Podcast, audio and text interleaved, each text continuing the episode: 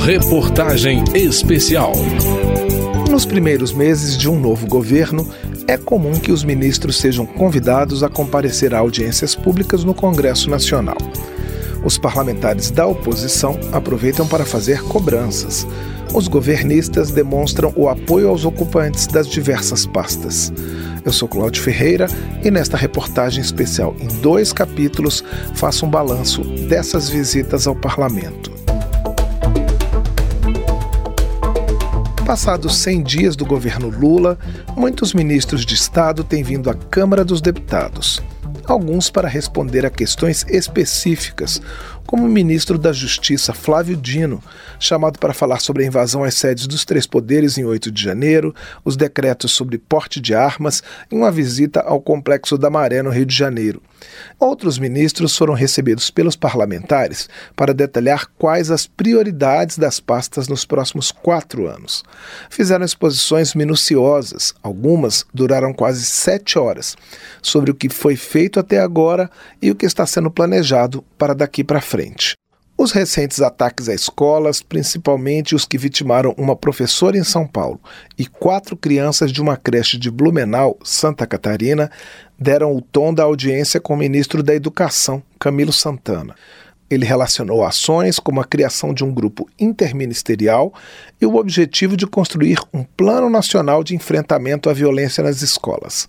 Na opinião dele, o problema é multifatorial e precisa ser objeto de uma discussão ampla. Tem prefeito que quer estabelecer lá o detector de metal na escola. Tem governador que já estabeleceu que vai botar guarda armado dentro das escolas. Vamos discutir e vemos quais são as evidências e as ações que estão sendo efetivas. Nós temos que nos indignar e não aceitarmos o que está acontecendo nas escolas brasileiras. E temos que nos unir, independente de cor partidária, de ideologia, porque está em jogo é a vida das pessoas. Isso está em primeiro lugar. Deputados de oposição questionaram o ministro sobre as respostas aos atentados de São Paulo e Blumenau.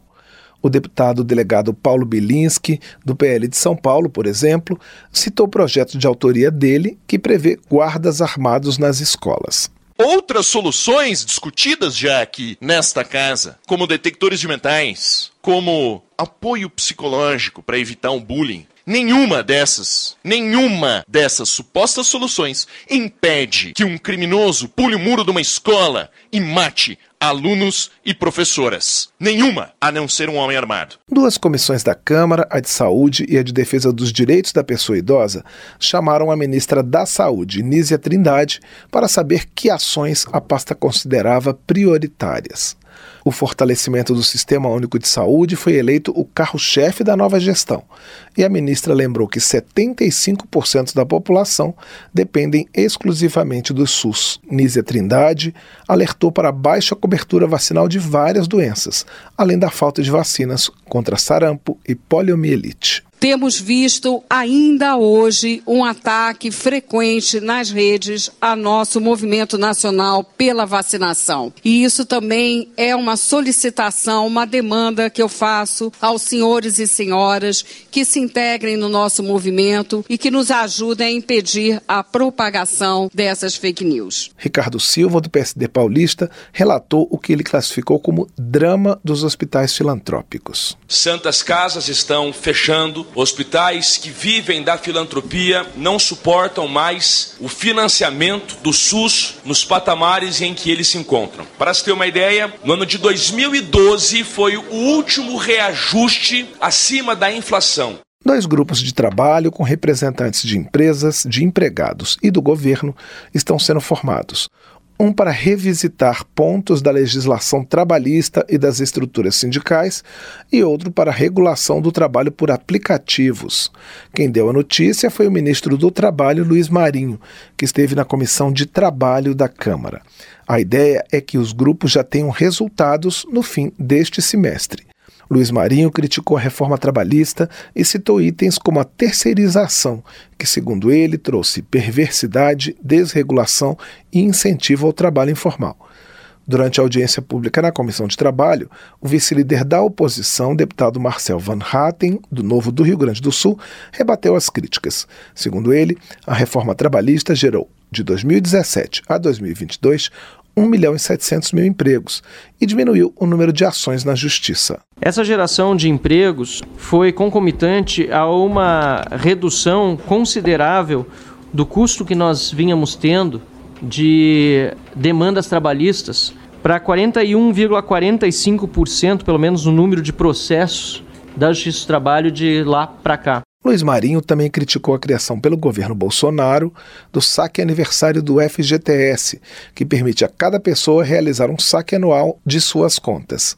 O ministro do Trabalho acha que o saque aniversário enfraqueceu o fundo de garantia por tempo de serviço e gerou o que ele chamou de farra do sistema financeiro. E hoje, dos 504 bilhões depositado na conta corrente dos correntistas do Fundo de Garantia, já temos quase 100 bilhões alienado pelos bancos em empréstimo consignado do Fundo de Garantia a partir do formato do saque aniversário. O ministro dos Transportes, Renan Filho, defendeu na Comissão de Viação e Transportes da Câmara que o novo arcabouço fiscal proposto pelo governo pode viabilizar investimentos no transporte.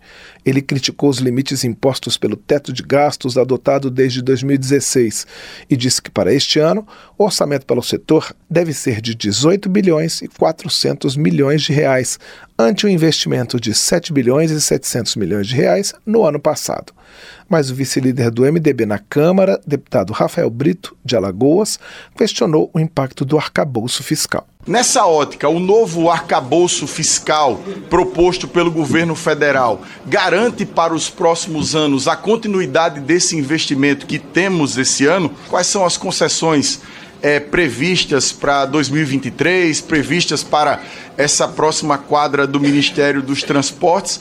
O ministro dos Transportes afirma que atualmente há 35 projetos de parceria de concessão de rodovias com a iniciativa privada.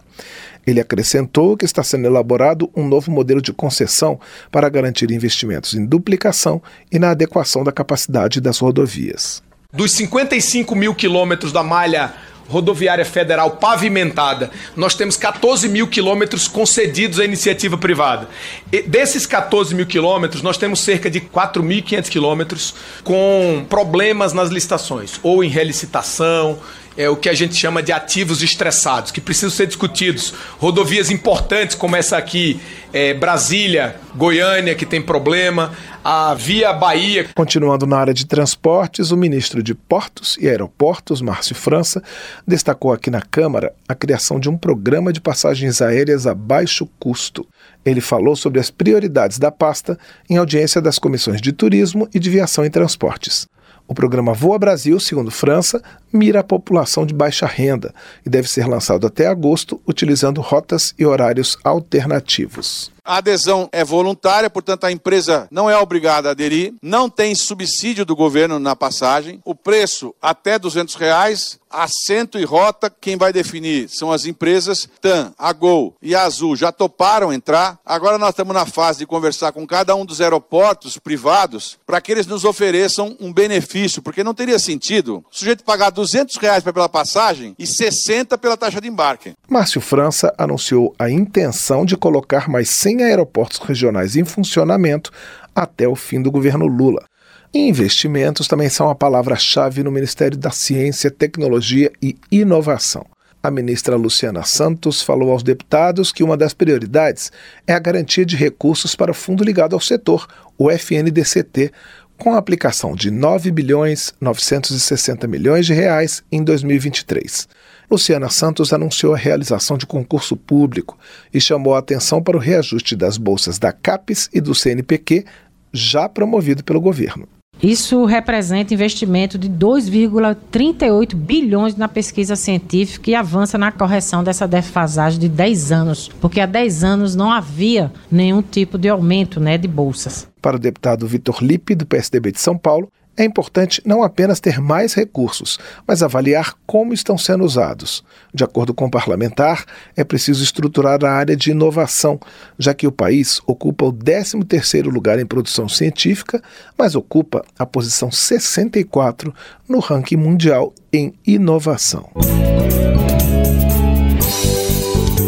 No segundo capítulo desta reportagem especial, eu, Cláudio Ferreira, continuo a apresentar as prioridades apontadas pelos ministros que vieram à Câmara prestar contas aos deputados das atividades de suas pastas nos primeiros meses de governo. Reportagem especial.